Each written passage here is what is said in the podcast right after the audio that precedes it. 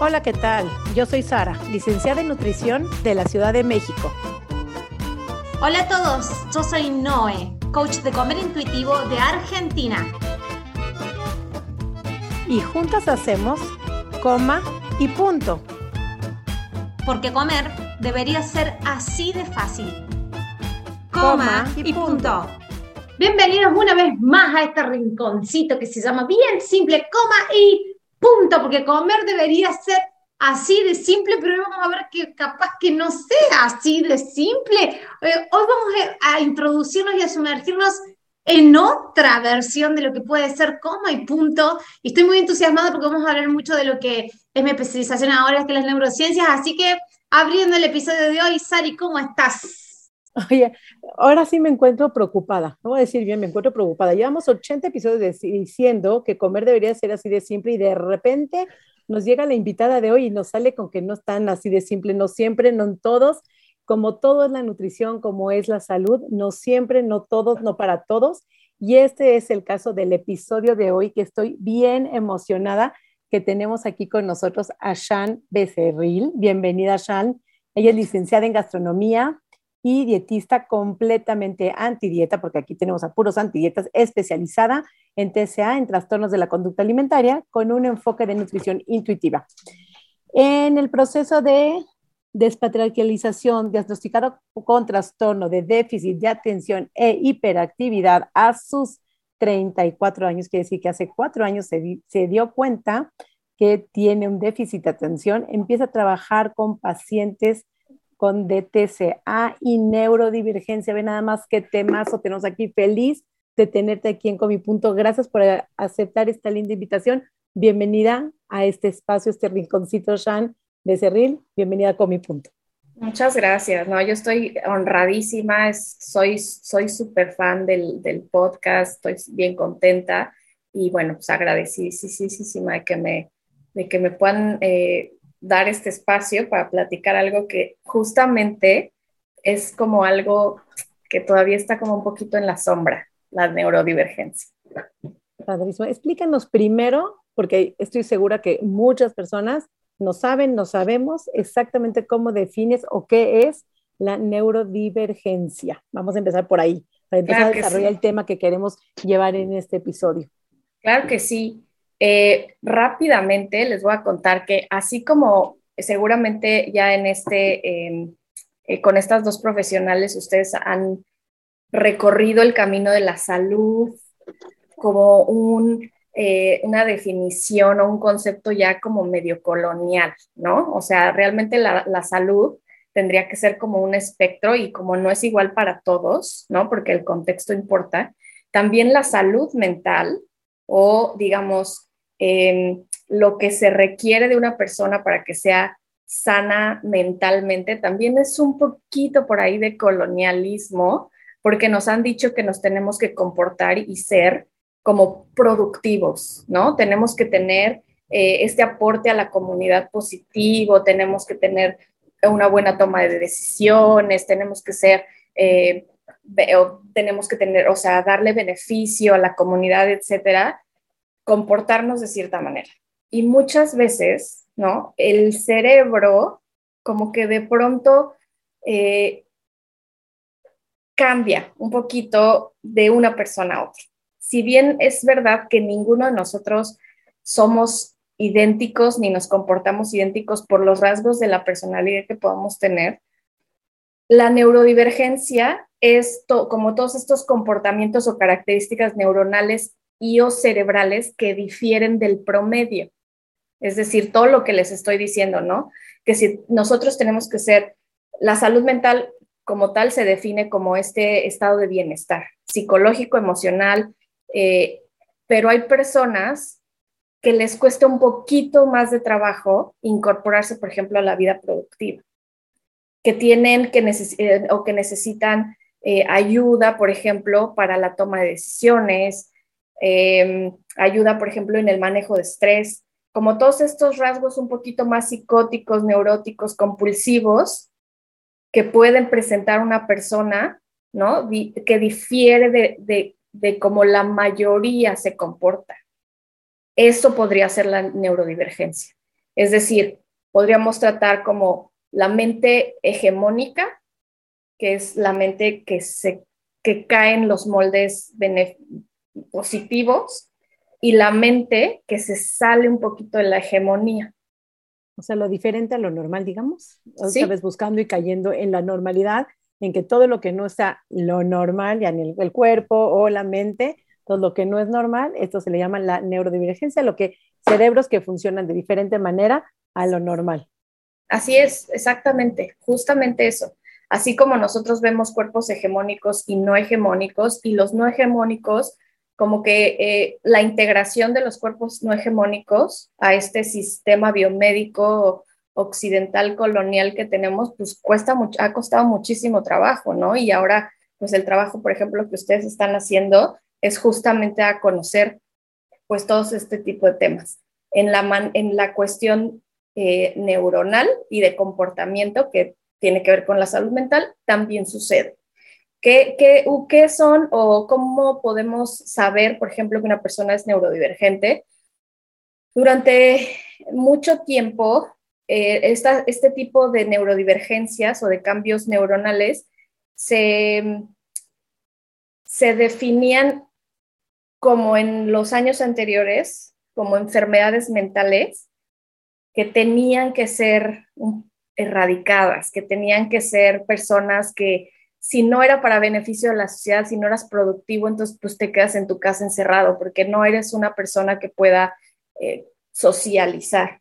Por ejemplo, el autismo, ¿no? Personas con, con, con autismo, viviendo con condición autista, se consideran neurodivergentes. Personas con trastorno bipolar son neurodivergentes también. Eh, en el caso del TLP eh, es neurodivergencia y en mi caso, que fui diagnosticada con el trastorno de déficit de atención e hiperactividad, pues también se considera neurodivergencia. ¿Por qué? Porque tenemos rasgos diferentes. Yo me quiero enfocar el día de hoy justamente en el, en el mío, que es el TDAHA, pero también dando a conocer que todas las neurodivergencias compartimos rasgos. O sea, tenemos rasgos compulsivos, por ejemplo, ¿no? O, por ejemplo, tenemos dificultad para la socialización en el caso de las personas con, en el dentro del espectro autista. Tenemos dificultades para la socialización, etc. A mí, como, como dietista, esto me, eh, me ha llevado como a modificar un poco mi práctica para poder entender y atender personas que son como yo, desde el, desde el espectro autista y de todas las neurodivergencias, porque esto impacta también en la manera que nos alimentamos. Y es bien importante saberlo, porque muchas veces, si ustedes saben, cuando ustedes ven pacientes que tienen conductas de riesgo hacia la alimentación o tienen ya diagnóstico de un trastorno eh, de la conducta alimentaria, se empieza a hacer como un protocolo de acción para estas personas, pero generalmente los protocolos de acción justamente son, eh, si son bien, bien individuales, pero sí van un poquito encaminados como más hacia los, lo neurotípico, ¿no?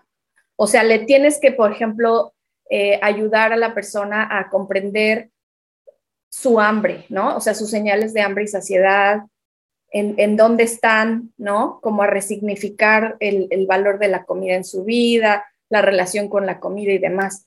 Pero simplemente hay rasgos para un neurodivergente en donde le va a ser casi imposible reconocer su, sus señales de saciedad o el hambre, ¿no? Por ejemplo.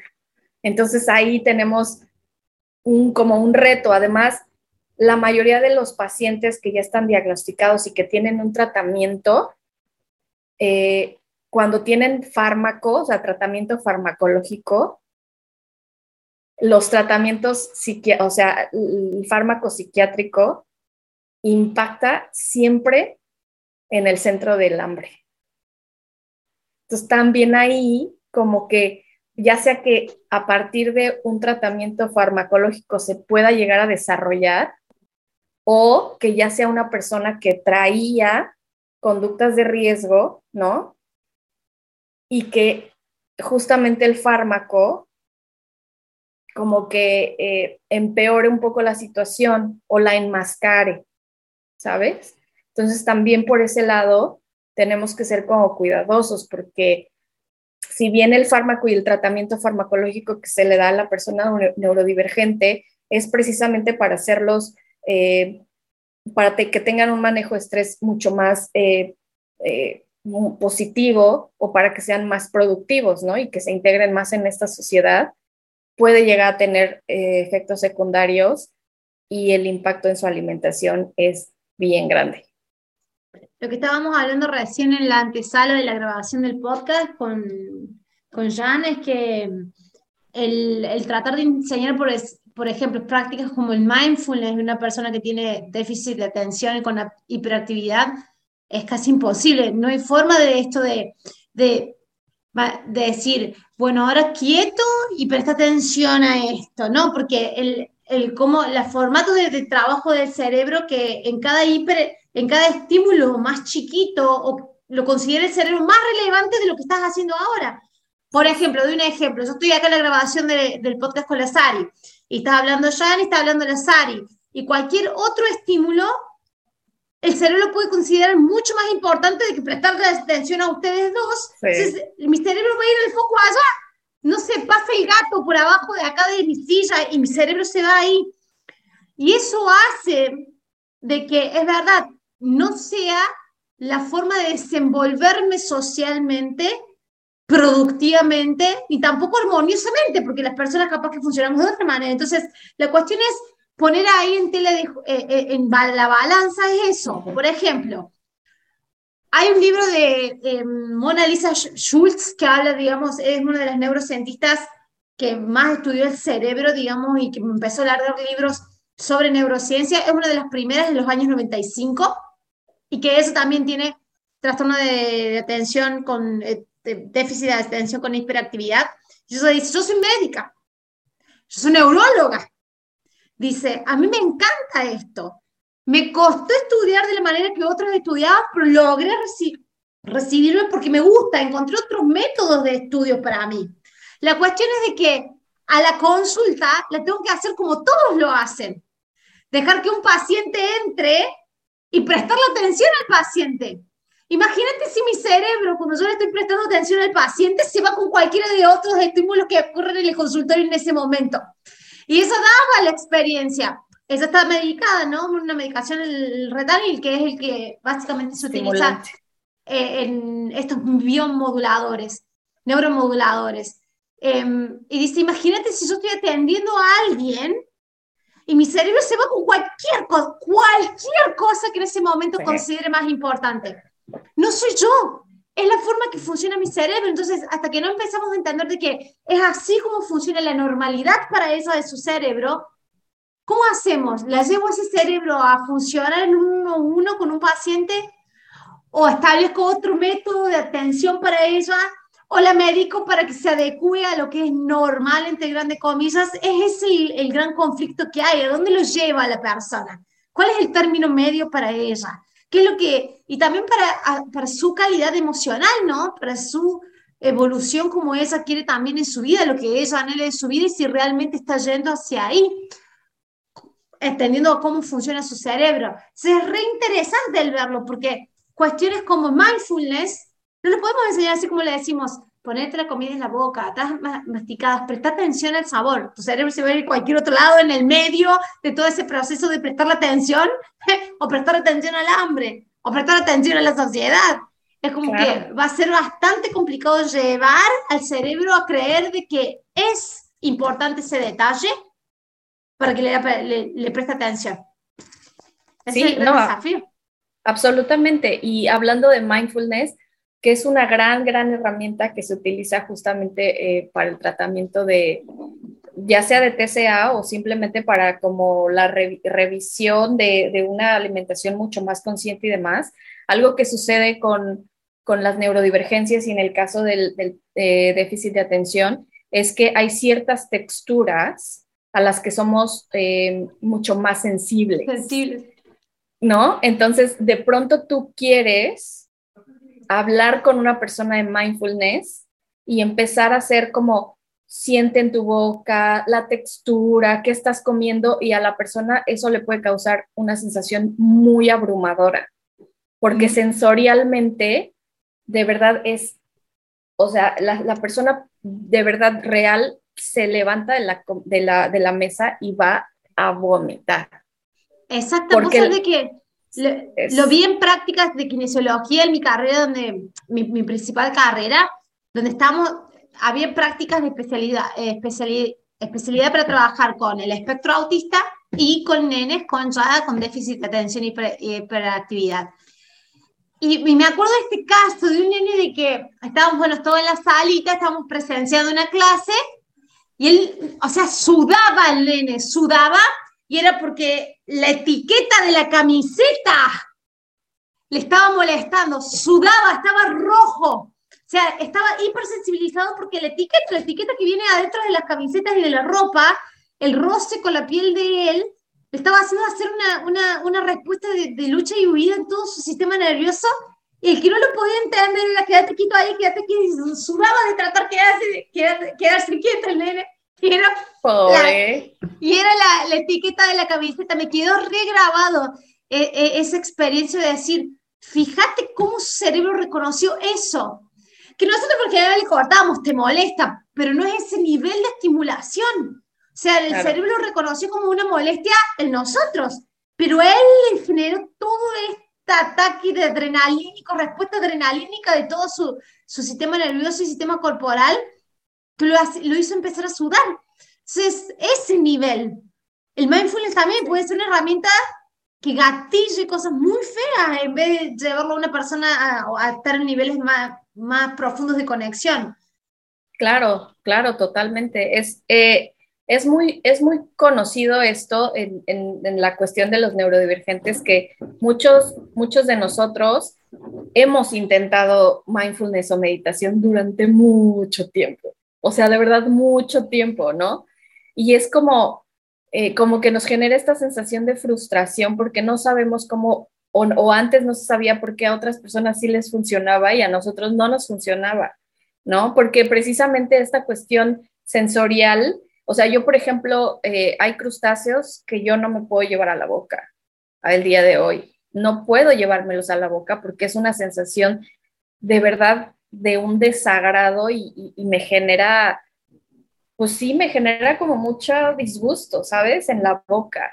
Entonces, eh, también, por otro lado, buscamos precisamente por esta eh, búsqueda constante de, una estimulación sensorial, ¿no? Por un lado, hay sensaciones que nos pueden abrumar. Y por otro lado, esta búsqueda constante de dopaminarnos nos lleva, por ejemplo, a que sensaciones muy placenteras, y ustedes saben que la boca es un centro de placer. Entonces, si nosotros encontramos comida crunchy, placentera, podemos quedarnos fijados con la comida que, truena, que crunchy, y de repente tú le dices, es que comes, o sea, yo he tenido pacientes neurodivergentes, adolescentes, que llega la mamá y me dice, es que se la pasa comiendo cochinadas, ¿no? Entre comillas.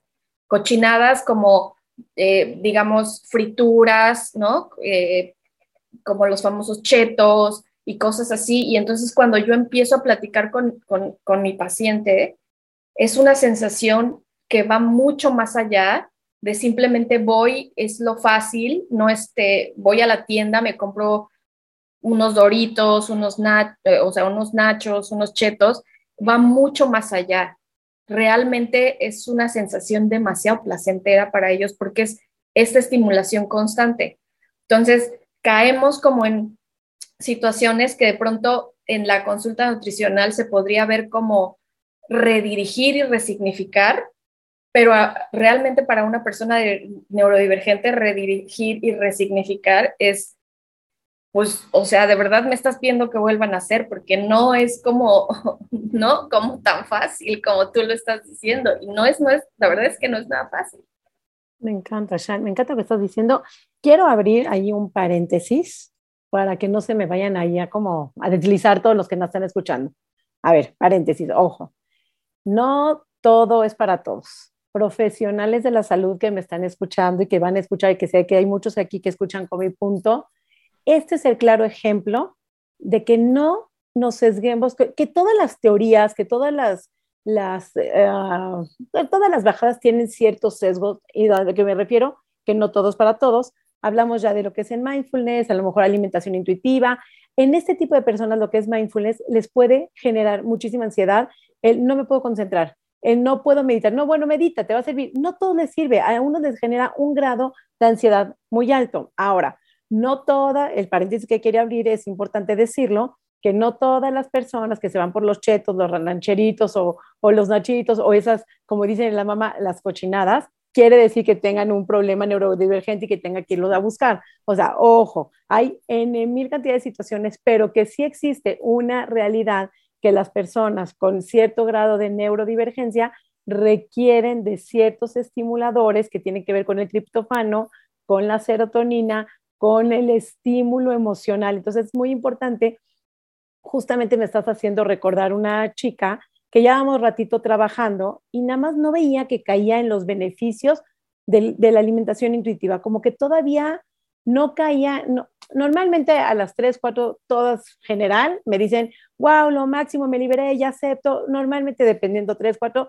hay mucho beneficio, pero aquí como que reincidía y reincidía y no veía y me decía, es que sigo subiendo de peso y es que no puedo y es que había algo por ahí que no me latía. Entonces, en el camino le digo, oye, ¿y tomas ansiolíticos? Porque también la depresión es algo de neurodivergencia. También se nos olvida claro. porque quiero hablar un poquito de la depresión, porque cuando uno está o en depresión postparto o en cierta depresión, que ahorita la pandemia, muchísima gente se incrementaron los niveles de depresión importantemente, muchísima gente empezó a tomar pues todo tipo de antidepresivos, ansiolíticos para poder dormir, todo tipo de sustancias para calmar ese manejo del estrés que generó la pandemia, claro, hubo un aumento importante de peso. ¿Y la gente a qué se lo atribuye?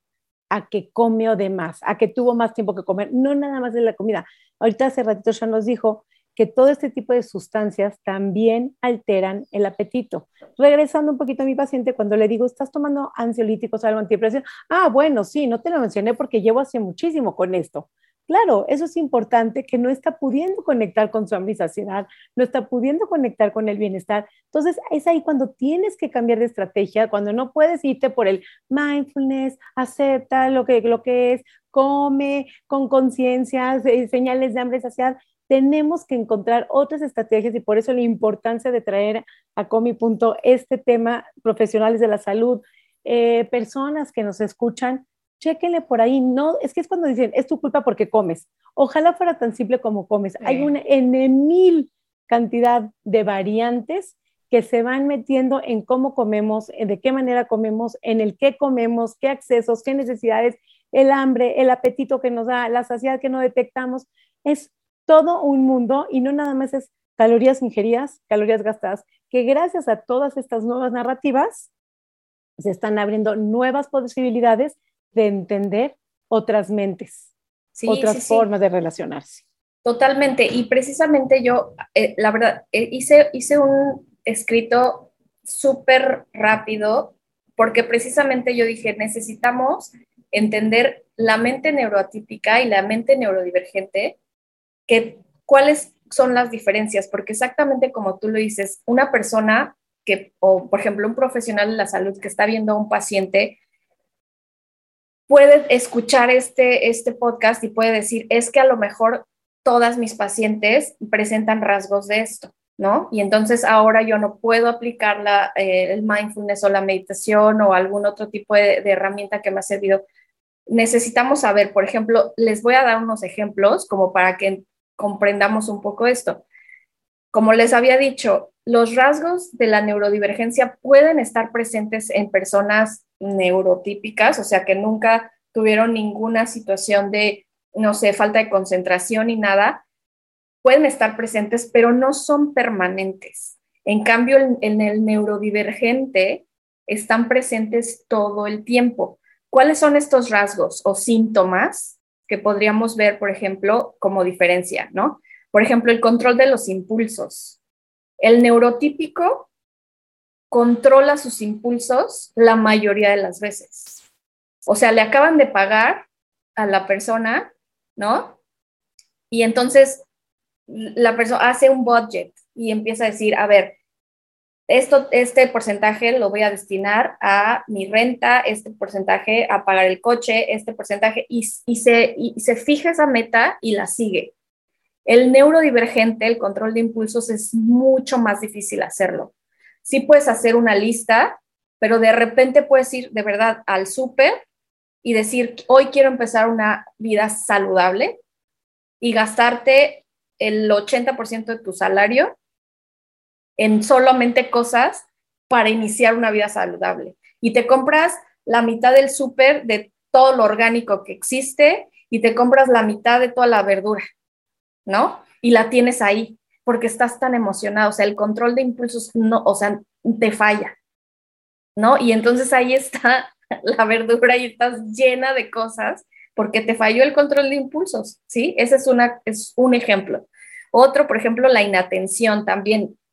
Podemos tener inatención todas las personas, pero en el caso de la neurodivergencia, por ejemplo, la inatención y la hiperactividad, ¿no?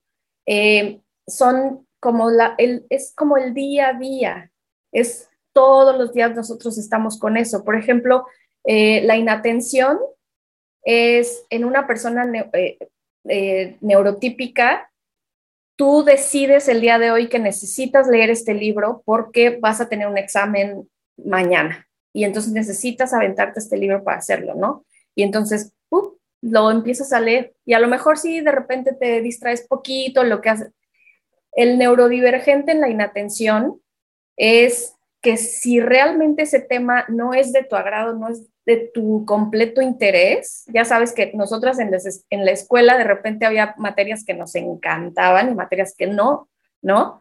Eh, pero, por ejemplo, si, si, si ese tema no es de tu interés, probablemente no vas a poder concentrarte. Y ahí es donde viene cuando es la persona en un sistema académico escolarizado que ha presentado este tipo de problemas, es cuando de ahí se ponen, eh, como, el, eh, como lo decían, que se empiezan a dar estimulantes, que son estos fármacos precisamente para ayudar a la persona a que se concentre, ¿no? La hiperadictividad es lo mismo. En la organización y la priorización, que son funciones ejecutivas que los neuroatípicos manejan e incluso son máster de la planeación y la organización. En el caso de nosotros, los eh, con déficit de atención, la priorización a nosotros definitivamente es, es difícil y impacta en, la, eh, impacta en la alimentación porque muchas veces no priorizamos la alimentación. O sea, es simplemente un rasgo que tenemos. O sea, de verdad no sucede, tú estás pasando tu día y vas de, no sé, por ejemplo, a mí me sucede, ¿no? Que de repente voy de dejar a mi hija a la escuela, regresar, hacer mi agenda, ver dos, tres pacientes, me llegan las 4 de la tarde y me acuerdo que no he comido nada. Porque en mi prioridad estaba primero atender a mis pacientes y a lo mejor tuve, no sé, tuve 40 minutos eh, libres y esos 40 minutos para mí fue más importante, de verdad, así, venirme a cortar las uñas, limarme y hacer cosas, ¿no? Y, porque mi prioridad, o sea, de verdad suceden esos, esos blackouts, suceden. Entonces, em, igual en la organización, por eso también muchas de las personas con TDA, eh, TDAH, TLP, bipolaridad y cuestiones en la cuestión de organización les cuesta mucho trabajo eh, meterse a la cocina, Espera, es que se me, acaba de venir algo idea. Este tipo de personas, como tú decías, la toma de decisiones también es un tema. Entonces, otra vez voy a hablarle otra vez a profesionales de la salud. A veces es importante estructurarles con una dieta, darles ideas, puedes comer esto, porque eh, hemos caído en el no, si yo le doy un plan de alimentación, es una dieta y entonces estoy cayendo en cultura de dieta y vuelvo a lo mismo. No todos para todos. Hay personas que les da lo que estamos tratando aquí de sacar la cultura de dietas es liberar sufrimiento, justicia social y liberación de sufrimiento. Si para una persona que le cuesta muchísimo la toma de decisiones, que se le olvida comer, a lo mejor si le das un plan de alimentación a seguir, no necesariamente restrictivo, pero que tú le dices, tienes opción A o B o C, o lunes esto, el martes esto y el miércoles esto, probablemente no sé, tú me vas a decir si estoy en lo correcto o no, pero le libera sufrimiento, le enseñas a poner ciertas alarmas que en vez de irse a limar las uñitas, se tiene que meter a la cocina y tomarse su tiempo para sentarse y comer y como darle cierta estructura que en el eh, intuitive eating o alimentación intuitiva, come cuando quieras, cuando quieras, se les olvida. O sea, no hay como esa conexión de tengo que, no hay esa estructura. Hay ciertas personas que necesitan estructura de su menú semanal, sus opciones de a lo mejor de cereales, sus opciones de proteínas y que pueden ir escogiendo o que pueden ir mezclando, pero eso libera sufrimiento y da mucha estructura y esa estructura les da mucha paz a estos pacientes. Totalmente. Ahorita se me acaba de venir a la mente eh, una paciente que, que llevaba desde los 11 años haciendo dieta, pero una paciente que estaba dentro del espectro autista. Entonces el día que yo le dije, puedes comer lo que quieras, o sea, eran las, seis de eran las seis de la tarde y su mamá me decía, no come absolutamente nada desde las 6 de la tarde hasta el día siguiente. O sea, hacía un, em, un fasting, ¿no? Como este, este ayuno involuntario, porque ella aprendió con la cultura de dietas y con las dietas que la, eh, que la fruta no se comía después de, de las 7 de la noche, después de las 6 de la noche. Entonces ella no era capaz de comer absolutamente nada por ella misma, porque esto estaba entre, la, entre el espectro autista que nadie, nadie, eh, digamos, trató antes y con la cultura de dieta. Y obviamente ella tenía una situación de, em, de un cuerpo grande.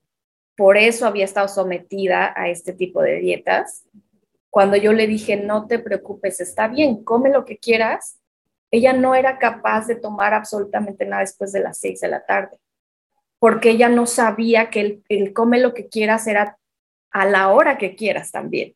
Entonces ahí fue donde tuvimos que intervenir y hacer un plan alimenticio con colores y con cosas que a ella le llamaran la atención y que fueran bien claros de decirle, son las ocho de la noche, nunca, o sea, llevas años sin comer nada después de las seis de Aquí te puedes comer dos manzanas, un yogurt, unos hot cakes, así. Y solamente así, viéndolo, ¿sabes? Siguiendo y estructurando esto, ella pudo recuperar un estado nutricio que ya estaba, la verdad, em, pues sí, o sea, tenía ahí una repercusión ya nutricional importante.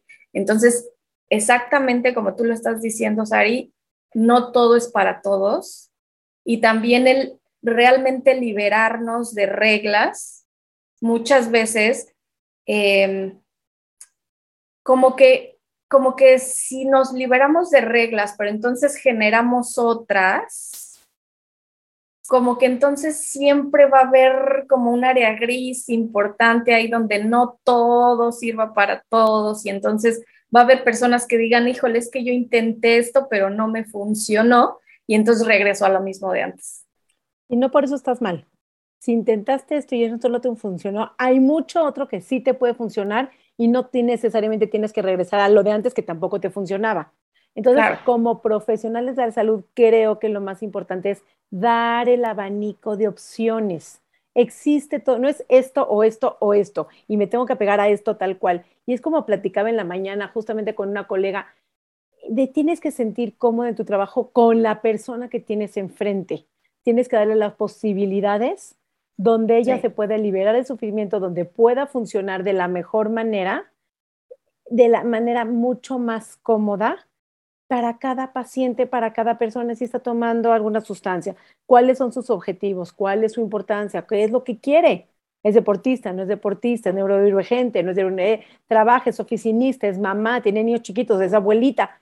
¿Quién es la persona que tenemos enfrente? Y en base a eso, utilizar lo mejor de cada enfoque, de cada teoría, para poder dar ese bienestar y esa liberación de sufrimiento, esa justicia social a cada una de las personas. Y eso nos lo da el conocimiento.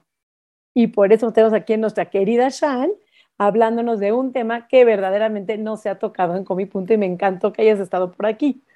No, muchas gracias. Bueno, yo la verdad es que ya lo único es que yo sí quisiera eh, recomendarles a las personas que nos están escuchando, que nos van a escuchar, es que justamente siempre hablamos de que el contexto importa y que es súper importante cuando hablamos de pacientes. No hablamos de síntomas, no hablamos de enfermedades, hablamos de personas y de pacientes, ¿no? Que son individuales y que su contexto es completamente diferente, además del contexto que tenemos que tomar en cuenta, que es el social, el económico, que si la genética, que si donde el área geográfica, que si aquello, ahora creo que también es importante tener en cuenta la cuestión de la neurodivergencia o sea, indagar un poco más en este tipo, eh, como, ¿sabes? Como de diferencias en las personas. O sea, yo muchas de las recomendaciones que les doy justamente a, mis, a mis pacientes neurodivergentes es eh, que empecemos a utilizar herramientas justamente, y no lo pudiste haber dicho mejor, o sea, yo no lo pude haber dicho mejor, librarlos del sufrimiento, ayudarnos si necesitamos un plan de, verdad impreso en nuestra, en nuestra eh, cocina enorme, en donde estemos poniendo justamente qué vamos a comer hoy y qué vamos a comer mañana, ¿no? Eh, porque no, eh, también es importante saber que todo esto impacta la alimentación, pero también impacta nuestro metabolismo. las personas que de, de, pronto dejan mucho tiempo de comer, baja muchísimo el azúcar, se deshidratan y eso empeora los, los síntomas de la, neurodivergencia, por ejemplo, ¿no? O sea, puede incluso personas estar tan deshidratadas porque no, no se acuerdan de tomar agua o no se acuerdan de, comer y les baja tanto o tienen una hipoglucemia o algo así, y entonces empiezan a generar eh, confusión, se empiezan a olvidar de las cosas, no se acuerdan qué estaban haciendo, ¿no? Entonces también incluir en una alimentación, ayudarlos a ellos a entender incluso cuál es la porción correcta de carbohidratos y de proteínas, que son todos estos eh, precursores de la serotonina, la dopamina y todo, porque ellos la necesitan, ¿no? O sea, y definitivamente ayudarles a reconocer cuáles son las reglas aprendidas de la cultura de dieta que también a ellos los pueden dañar porque dietas, em, ¿sabes? O sea, como dietas súper estrictas y conductas normalizadas de este tipo de dieta pueden alimentar nuestro TCA, o sea, lo alimentan, llegan y tú dices, es que me están diciendo que esto es súper bueno y, super, y voy a ser súper saludable, cuando no sabes que este tipo de, de, actividades está alimentando muchísimo más esto y al contrario, está empeorando tu condición, ¿no? Entonces, creo que todas las herramientas que podamos utilizar para ellos les ayudan. O sea, porcionar incluso. Vamos a ayudar. Hay gente de verdad que únicamente así puede hacerlo, ¿no? Jan, para que le quede claro a la gente, ¿qué, mm, ¿Qué características o qué modos de funcionamiento neurológico incluirías dentro de la neurodiversidad? Para hacer una listita así más o menos para que le quede a la gente un poquito más en claro. Ok, ok. Sí, bueno, em, generalmente las personas, dependiendo la condición de neurodivergencia que se tiene, obviamente, por ejemplo, en el espectro autista son diferentes, ¿no? En el espectro autista, en el TLP, es, importante también señalar que este tipo de neurodivergencias tiene comorbilidades. La depresión es una de ellas. Las comorbilidades, ¿por qué? Porque sucede mucho que a una persona neurotípica, digamos que la vida le cuesta muy poco trabajo llevarla, ¿no? O sea, un sistema escolarizado, se pueden concentrar y demás, pero dentro de eh, una situación, en un contexto de neurodivergencia, nos cuesta tres, cuatro, cinco veces más, por ejemplo, tener éxito en un sistema escolarizado, precisamente porque no nos apegamos a las reglas, es muy eh, rígido todo, ¿no? Necesitamos a lo mejor breaks, necesitamos otro tipo de, de ambiente y demás. Entonces, el hecho de que muchos, muchas personas eh, con déficit de atención tengan problemas académicos, ¿no? Los puede llevar a una depresión. Es, es como, ¿sabes? Como que yo de repente, eh, como que comparo un poco cuando hablamos de, de cuando se habla de, entre comillas, obesidad y que dicen las personas, ¿no? Que están en esta guerra contra la obesidad. Es que la obesidad te va a causar eh, depresión. Y es como, no, es que es el sesgo de peso al que ha estado sometida la persona, el que te crea una, o sea, mala relación con tu cuerpo, bla, bla, bla, bla, bla, y por supuesto una depresión desencadena. Eh, con la neurodivergencia es un poco similar. O sea, todas estas cuestiones y sentimientos de no encajar pueden llevar a una comorbilidad que es justamente una depresión, ¿no? Entonces, por ejemplo, son personas que tienen que estar en constante movimiento. Todo el tiempo tienen que estar en constante movimiento, son personas que interrumpen constantemente las conversaciones, ¿no? O sea, el déficit es que el, del cerebro así funciona, está como todo el tiempo. Son personas que te repiten la misma historia varias veces. O sea, tú le, te dicen, oye, ya te conté del, del, día que me caí con la, y tú, es que es como la quinceava vez que me lo cuentas. Ah, ok, ok, ok, ¿no? Es como, eh, eh, este, esta cosa de hablar sin control, de pronto cuando estamos ansiosos estamos nerviosos, tenemos este tipo de acciones compulsivas. No nos dejamos de mover, la pierna, hablamos sin control. De pronto el control de impulsos no nos, no nos ayuda mucho y entonces decimos cosas que después estamos, híjole, perdón, no te quería decir eso, ¿no? Eh, la impaciencia, somos personas que no podemos estar haciendo eh, esperas muy largas o que, por ejemplo, cosas muy repetitivas son tortura. O sea, de verdad yo no conozco un solo, no sé, respeto mucho a las personas que tienen profesiones con cuestiones muy estructuradas, pero por ejemplo un contador que está como números, números, números, números, creo que no conozco a uno solo que tenga déficit de atención, ¿sabes? O sea, como que es muy... Eh, sobre todo también el autocontrol, entender que todas estas cuestiones eh, interfieren con nuestra vida diaria. O sea, a lo mejor tú ves a una persona que tiene este tipo de, acciones, tú dices, es que así es, es que no para de hablar, es que no, pero de pronto, eh, cuando nosotros nos damos cuenta del otro lado, que la vida de, pronto para nosotros es, necesitamos ese estímulo. De pronto también sucede, como en el TLP, que compartimos muchos rasgos, que también buscamos eh, como acciones, ¿sabes?, de riesgo como que somos personas que estamos improvisando cosas todo el tiempo, que buscamos la como acción, buscamos, ¿sabes? Como buscamos la dopamina, la buscamos en todos lados. Entonces la buscamos en la comida, la buscamos en acciones, la buscamos en personas también. Entonces ese tipo de cosas, como que esos rasgos, cuando esos rasgos han sido una constante, en, la vida de la persona, tendríamos ya, por ejemplo, que referir a la persona con un, eh, ya sea un psicólogo o un psiquiatra, porque el, manejo sí es multidisciplinario, así como el TCA. O sea, el TCA es un manejo multidisciplinario, ¿no? También un TCA con una neurodivergencia tendría que ser un manejo multidisciplinario. Y es como, como se ha tenido, sobre todo la, em, la, eh, la comportamental, la terapia comportamental, cognitivo-conductual, es la que ha probado tener mucho más éxito en, en personas neurodivergentes. Ay, Chan, ¿sabes qué? Me estás este, ahorita regresando mucho porque hay un tema que no quiero alargar, que probablemente sea tema para otro episodio, pero normalmente me ha tocado mucho ver pacientes, sobre todo con autismos, con ciertos déficits de atención que les quitan el azúcar. Y entonces creyendo que con eso se van a curar, ¿no? Que el azúcar las hace adictivos, que son muy compulsivos.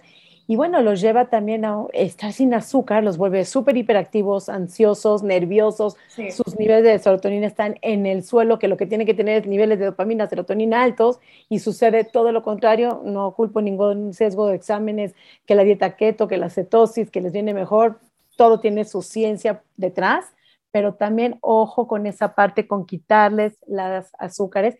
Y también la, cuando hay un sesgo, cuando hay una enfermedad, cuando hay una un diagnóstico de cualquier padecimiento, no importa si es trastorno de conducta alimentaria, déficit de atención, diabetes, cualquier diagnóstico. Si el paciente está como en cierto riesgo de depresión o tiene rasgos depresivos, de la forma en que se lo digas, de la forma en que se lo transmitas, de la forma en que lo manejes, eso puede hacer toda la diferencia de cómo lleve su tratamiento. Porque le dices, no, no puedes volver a comer ningún postre, estoy pensando en la diabetes, que bueno, es mi especialidad, pero este, no puedes comer ningún postre y fíjate, por tu culpa eh, comiste o tienes sobrepeso, entre comillas, obesidad, este, porque eso puede llevar a sentirse el paciente culpable, ansioso y depresivo. Y todo, en vez de llevarlo de una manera mucho más compasiva, mucho más generosa, se lleva en completo desastre. Entonces, a veces no siempre eso de estar quitando las azúcares y llevar al cuerpo en cetosis, que se ha visto en múltiples estudios que la cetosis es lo peor que le podemos hacer al cuerpo, pero cuántas veces también la cultura de dieta se mete en la dieta de los pacientes con autismo, neurodivergentes y etcétera. Sí, no, y, y hay que, sí, tienes toda la razón. Es que, sabes, iba a decir algo, pero prefiero que cada caso se ha tratado como súper individualmente, porque yo he escuchado, y sobre todo trabajando con, con las chicas de Achicopaladas, he escuchado muchísimas personas que están a dieta justamente para curarse. Para las condiciones, o sea, para curarse. Sí, para que curarse, ¿no? Han salido esa, esas olas así de, ah, estas dos patologías se curan con este estilo de alimentación, que no queremos ni mencionar. Porque le tomamos el segundo, exacto, porque le tomamos el segundo y como para curarse, y en, Argentina se hizo como muy famoso ese tipo, es más, muchos profesionales de salud accedían a ese tipo de bajada con sus pacientes y perjuraban de que era una cura, pero desde la explicación esta estructural, neurológica, no hay nada que curar, es un funcionamiento diferente. O sea, eh, no hay nada que curar en realidad. Claro, claro, claro. No, y, sabes que, que, todo este tipo de cuestiones, cuando llega una persona neurodivergente que no entiende muy bien lo que está pasando y que ya trae una historia de vida como de frustración, de depresión, de, eh, no sé, conductas adictivas incluso y demás, cuando entonces empieza a escuchar este tipo de cosas, que si quítate el azúcar, que si los alimentos rojos, alguna vez alguien llegó y me dijo, es que los el, el rojo número no sé qué presente en los alimentos, eh, ¿no? O por ejemplo, hay eh, como esta cuestión también de hubo un tiempo la, la dieta de ni el gluten ni la caseína para, para cuestiones neuronales. Y este tipo de cosas, cuando escucha una persona que viene ya de un background de una, la verdad es que una cuestión como bien dura de vida, haces todo lo que te digan. Todo lo que te dicen lo haces. Y eso es bien perjudicial, bien perjudicial. Qué bárbara, de veras, Sean, qué rico episodio y me encantó. Vamos a cerrar con esta frase que dijiste en la antesala, pero la quiero repetir. No hay salud mental si no hay justicia social. Empezando por ahí. Muchísimas gracias. No, a ti, gracias por estar aquí. De veras que un episodio súper valiosísimo, toda tu información, todo lo que sabes. Dinos tus redes sociales si quieres dejar un mensaje final a todos los que estén escuchando. Y bueno, me encanta hacer colaboraciones contigo. La vez que con Shan trabajar siempre es un privilegio y no la habíamos invitado. Yo estoy muy feliz de que haya estado en este espacio, mi querida Shan. No, pues antes que nada, muchísimas gracias. Yo a ustedes las escucho, las respeto, las sigo. Eh, son un referente, siempre que alguien me pide una información de algún tema, busco, ya hablo de esto, ya hablo de esto, ya hablo de esto, entonces lo mando, ¿no? Como para tener esa, esa referencia. Em, en Instagram me pueden encontrar como arroba shan coma.nutri.antifa, porque bueno, ando ahí hablando un poco de, un sistema medio fascista también que tiene que ver también con las neurodivergencias. Em, y bueno, pues ahí me pueden, me pueden eh, encontrar. Sobre todo también les quiero recomendar que sigan a las achicopaladas, que también en Instagram y en Facebook las pueden encontrar como arroba achicopaladas, que es un grupo de acompañadoras, son todas son psicólogas eh, licenciadas, en donde ellas eh, trabajan justamente para dar acompañamiento y soporte a las mujeres, sobre todo de bajos recursos, eh, pues para el cuidado de la salud mental, que es bien importante, porque desde ahí parte prácticamente que todo lo demás que tú, que, lo que estás haciendo con, con, tu cuerpo incluso, ¿no? Entonces, las invito. Violencia y todo eso, ¿verdad? Sabes que Shan tiene un trabajo padrísimo, Shan. Estoy segura que no es la última invitación, quedan abiertas siempre las puertas. Espero volverte a tener por aquí porque tenemos temas que podemos desarrollar muy, muy lindos desde otro ángulo, desde otra perspectiva. Gracias por estar aquí. Mis redes sociales, Nutrición Sari, tanto en Facebook como en Instagram. Y no, no sé si quieras decir tú algo más desde tus conocimientos de neurociencia que tienes por ahí que se merece otro episodio. Necesitas seguir hablando de esto. Esto es lo único que tengo para aportar. gracias, gracias a las dos. Muchas gracias. Mis redes sociales son Mi Cuerpo Sin Reglas, tanto en Instagram como en TikTok, como en el canal de YouTube, donde también vas a encontrar la grabación de este podcast. Ha sido un episodio más de Coma y Punto. Muchísimas gracias por estar del, del otro lado y nos vemos la semana que viene en un episodio más de Coma y Punto. Chau, chau. Coma y Punto.